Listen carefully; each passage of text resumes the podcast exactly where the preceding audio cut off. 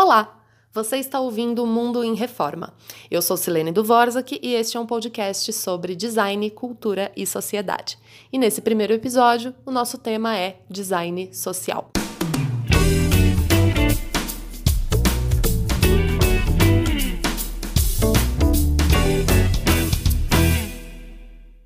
E hoje, especialmente nesse nosso primeiro episódio, eu quero trazer para cá uma discussão muito importante sobre a definição atual de design social.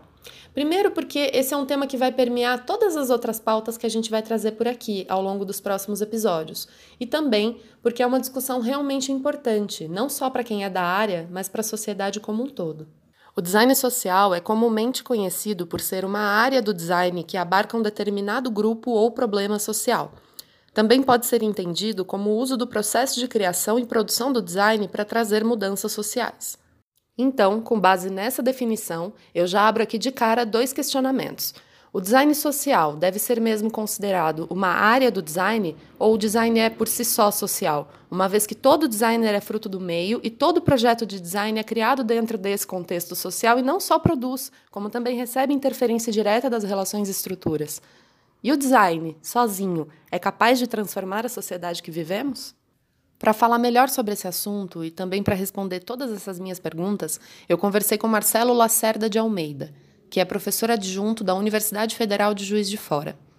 O Marcelo escreveu um artigo muito interessante que se chama Design Social Definição Constituída no Complexo Social, que eu, inclusive, vou deixar o link aqui na descrição desse episódio para quem quiser ler. É bem legal onde ele questiona não só a redundância do termo design social, mas também a atual prática da atividade do designer em suas diversas áreas de atuação.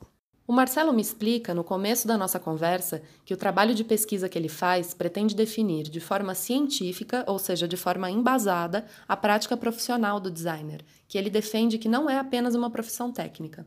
Nessa nossa conversa, ele também fala um pouco sobre a confusão que se faz com o atual termo social dentro do campo do design e qual é a definição do complexo social que ele cita no seu texto? O complexo social é diferente do que um social apenas como extrato da sociedade que é carente de recursos financeiros ou de qualquer outra ordem. E isso é visto dessa maneira no campo do design. O design social, assim definido ainda nos dias de hoje, vê o social como aqueles grupos carentes de recursos que precisam né, receber projetos para melhoria de qualidade de vida. Né? Mas, na verdade, o complexo social ele é toda a sociedade. Né? Várias atividades e saberes né, pertencem ao social, o econômico, o filosófico, o antropológico, o sociológico, as ações, os empreendimentos, o consumo, tudo isso faz parte, constitui o complexo social. Né? E essa forma de, de ver o social está, está definido assim pelo campo do design, aquele social como um, um espaço apartado ali, excluído, digamos assim, da sociedade. Essa ideia do social né, no, no, campo do design, essa forma de ver o social no campo do design não é nova, é antiga, né? já vem desde os anos de 1960 e 1970, através de outros designers, mas mantendo essa noção de que o social é esse conjunto né, de grupos sociais né, e comunidades que são excluídos da sociedade, que são carentes de recursos. Ele conta que esse termo social, apartado da sociedade como é entendido hoje, tem origem numa espécie de racionalismo mecanicista, onde o designer ou projetista é visto como um sujeito único e individual, e que, portanto, a partir desse raciocínio, se ignora o fato de que esse designer seja fruto da sociedade que vive, com suas ideologias e suas construções sociais. A ideia desse artigo, né, que gerou a possibilidade de questões nesse podcast, é mostrar que o design social não consiste em uma modalidade específica, mas é uma atividade como um todo, é a atividade do design como um todo, enquanto prática social, em que os designers também são sujeitos inseridos nesse social, entre aspas, e não externos a ele. Quer dizer, os, os designers eles também estão dentro da sociedade, eles não somente endereçam suas ações para uma camada né? Eles também são produzidos por essa sociedade, por jogo, jogos de força, valores, cultura, etc. Né? É, nesse sentido, os designers, os designers né, precisam ser problematizados. O que, que significa isso? Eles precisam ser questionados enquanto sujeitos fundamento dessas ações, enquanto sujeitos unificados. Né? E eles são eles precisam ser problematizados justamente porque eles estão dentro de uma prática social, e essa prática social é produzida coletivamente. Eu então perguntei ao Marcelo qual seria o termo mais adequado para definir a ramificação de design que hoje chamamos como social. Essa atividade de design ela é feita de uma produção social. Então a gente reafirma que todo design é um design social, porque não existe essa modalidade específica. O design como um todo, uma vez que ele como um todo ele é produzido coletivamente através dessa produção social, todo design é um design social.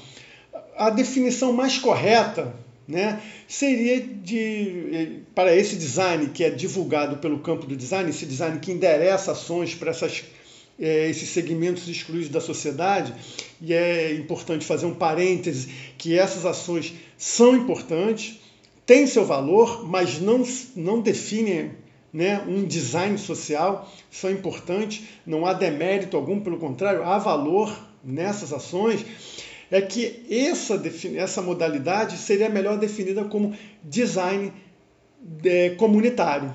Também é importante esclarecer que o complexo social não está disposto a ser alterado apenas por ações de determinados grupos sociais ou profissionais. Né? Profissionais também são sociais por qualquer grupo social, qualquer operação social, qualquer ação social. Precisa de toda uma participação né, de todas as camadas, de todos os elementos, os agentes, instituições do complexo social para que se faça alterações de grande envergadura nesse complexo. O Marcelo nos fala aqui sobre como é importante salientar que o complexo social não se altera com um determinado grupo. No entanto, muitos profissionais da área defendem que o design poderia ser vanguardista no movimento de transformar a sociedade. Eu perguntei para o Marcelo, então, se ele acredita que o design deveria ser esse movimento de vanguarda. Novamente, né, trazendo de novo a questão do complexo social, os movimentos de vanguarda ou inovações que são produzidas em sociedade necessitam, obviamente, do complexo social. Não basta a vontade nem as ações de determinados grupos ou de determinadas classes profissionais ou grupos profissionais para que se dê essa inovação. Essa ideia também de que essa vanguarda vem de um indivíduo, de um sujeito, de um conjunto, né, ou um grupo, né, que resolve fazer essa alteração social, ela está em acordo com aquela mesma questão que nós colocamos anteriormente.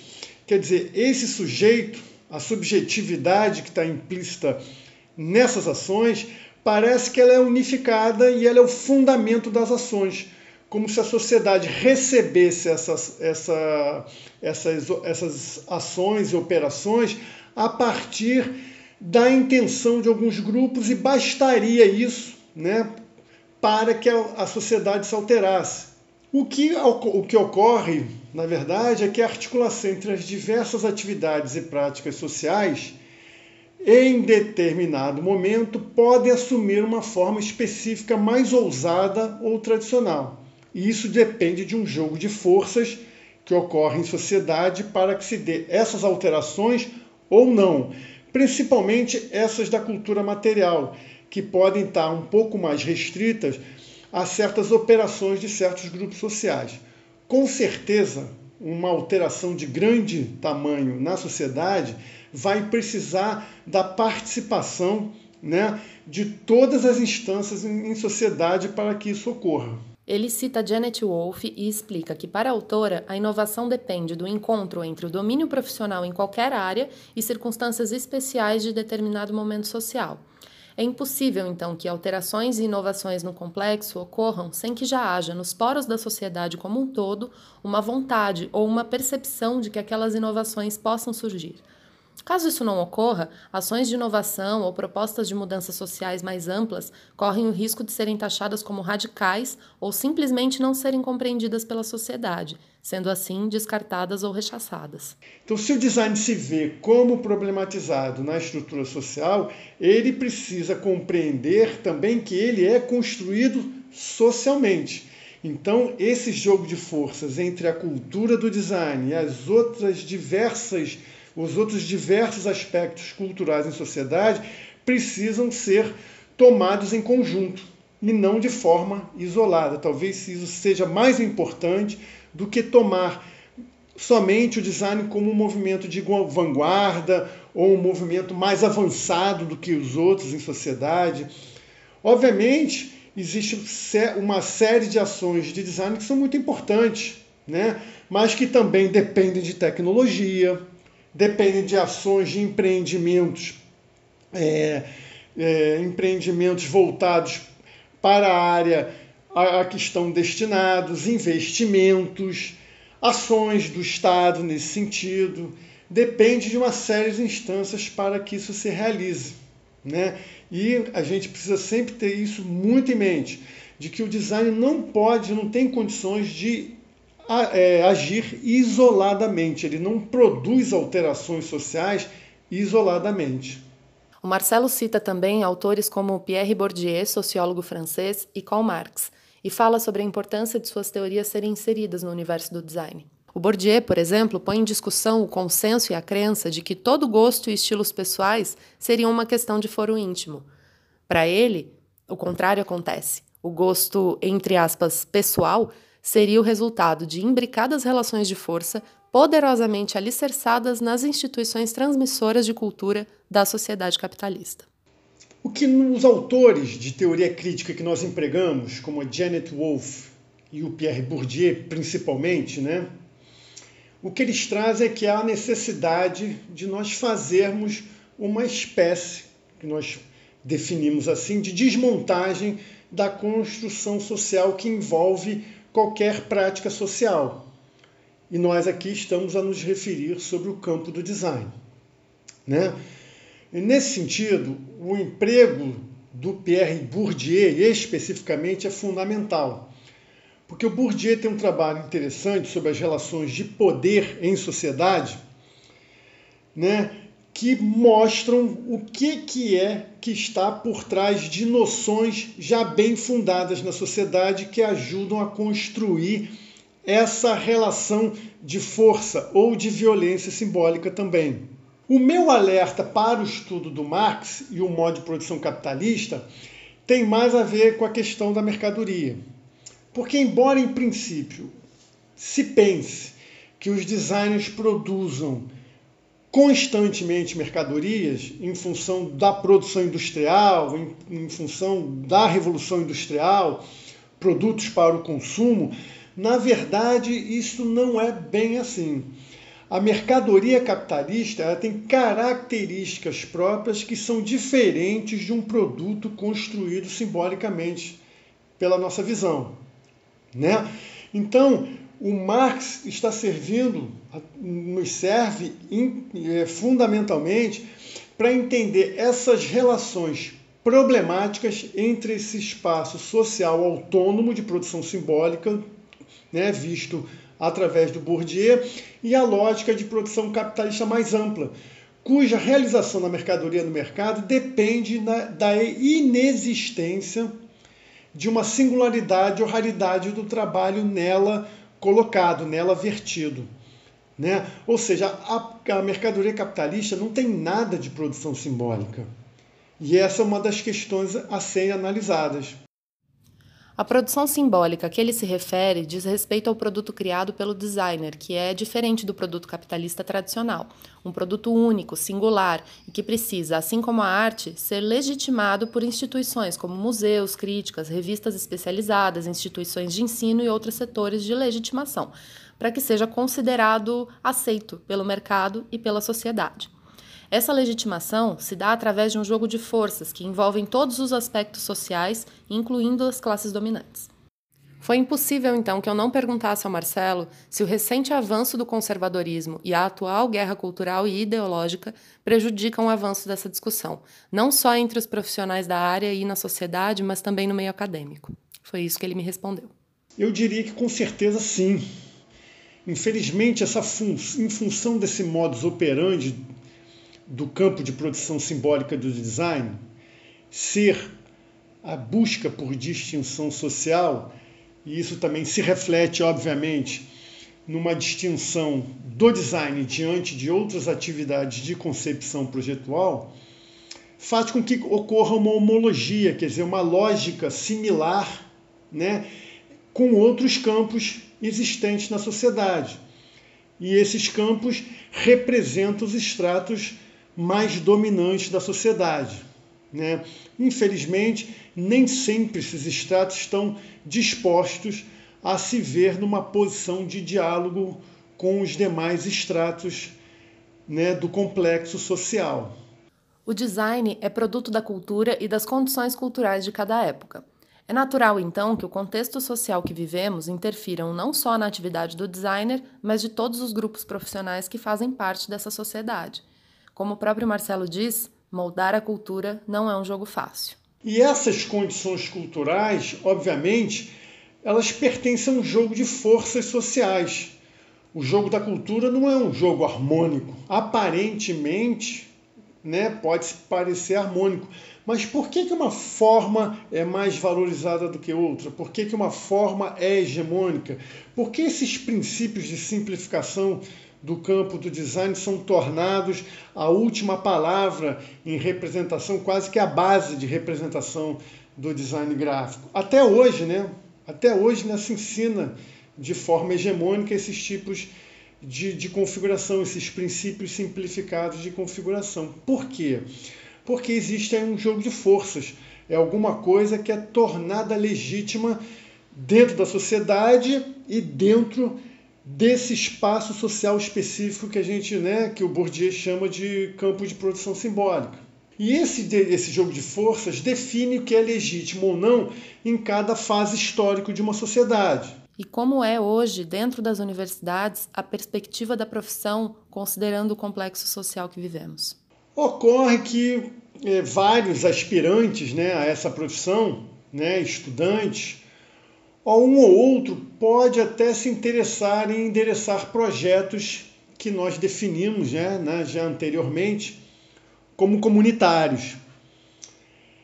O que ocorre, na verdade, é que já na escolha por esta profissão, muito do que está em jogo é o fascínio do jovem pela possibilidade de exercer a sua criatividade, né? expressar sua subjetividade em um trabalho de concepção projetual. E nós não vemos né, nenhum problema quanto a isso. O problemático está, e a gente vem falando isso né, ao longo de, todo, de toda essa nossa conversa, é de que esta atividade ela não tem uma base científica clara que possa né, esclarecer os procedimentos para obtenção da eficácia da sua produção projetual. A mudança de percepção da atividade do designer, como o Marcelo propõe, não é uma coisa fácil, como a gente pode perceber.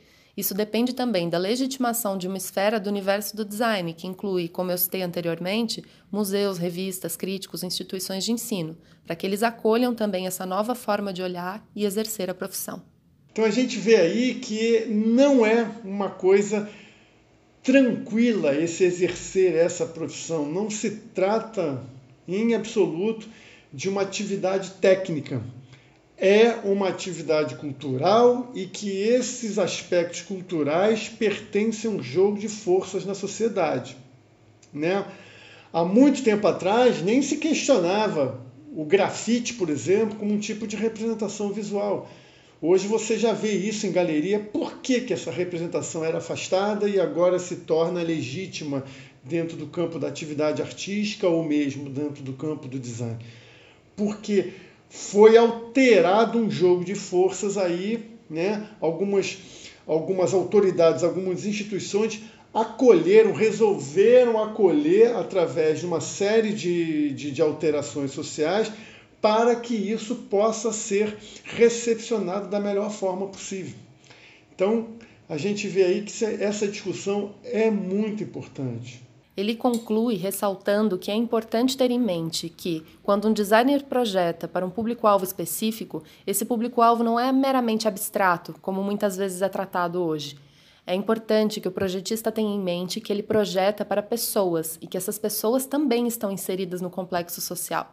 Não tratar o alvo do design apenas como usuário ou consumidor dentro desse contexto é muito importante, mas para que isso ocorra, o designer precisa ter compreendido a sua própria função dentro do complexo social, o que nem sempre ocorre. Então é muito importante que possa considerar este esse público, né, que vai recepcionar a produção do design como sujeito e não como público, como usuário, uma abstração de um usuário como dados de, de, de faixa etária, como dados ergonômicos, embora tudo isso passe por tudo isso, mas o fundamento não é esse. O fundamento são os hábitos culturais e que pertence novamente a esse complexo social. Por esse motivo, o que o Marcelo propõe com sua pesquisa pode transformar a maneira como produzimos e consumimos o design em relação ao que ele é hoje Obviamente que essa transformação ocorre dentro desse complexo social e as duas coisas estão interligadas e codependentes, como defende Bourdieu. Portanto, ficou claro então que isso não pode ser um movimento restrito a apenas um grupo de profissionais ou uma determinada área do design. Todos fazemos parte desse tecido e cabe a nós costurá-lo também. No começo desse episódio, eu questionei se o design sozinho pode alterar a sociedade que vivemos.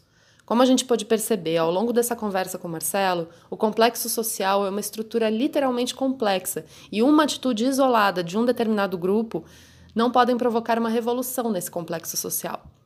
No entanto, vale ressaltar que isso daqui também é um convite, não só às diversas áreas do design, mas para toda a sociedade, para que a gente possa pensar juntos de que forma o nosso conhecimento como cidadãos e profissionais pode, aos poucos e em conjunto, ajudar a reformar o mundo que a gente compõe. Então, com isso esclarecido nesse nosso primeiro episódio, eu aproveito para dizer que aqui, no Mundo em Reforma, o design é apenas um meio e uma ótica para falarmos de sociedade e de cultura.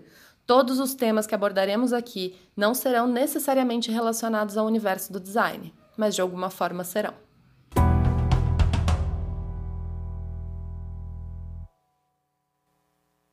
Este foi o Mundo em Reforma, uma produção independente. Eu sou Silene Dvorak, responsável pela produção, sonorização e edição. Opiniões, feedbacks, sugestões são sempre muito bem-vindos e você pode dar o seu pitaco lá no nosso Instagram, arroba Mundo em Reforma. A gente se encontra de novo daqui a 15 dias quando sai o nosso segundo episódio sobre um novo tema. Obrigada pela sua companhia. Até lá!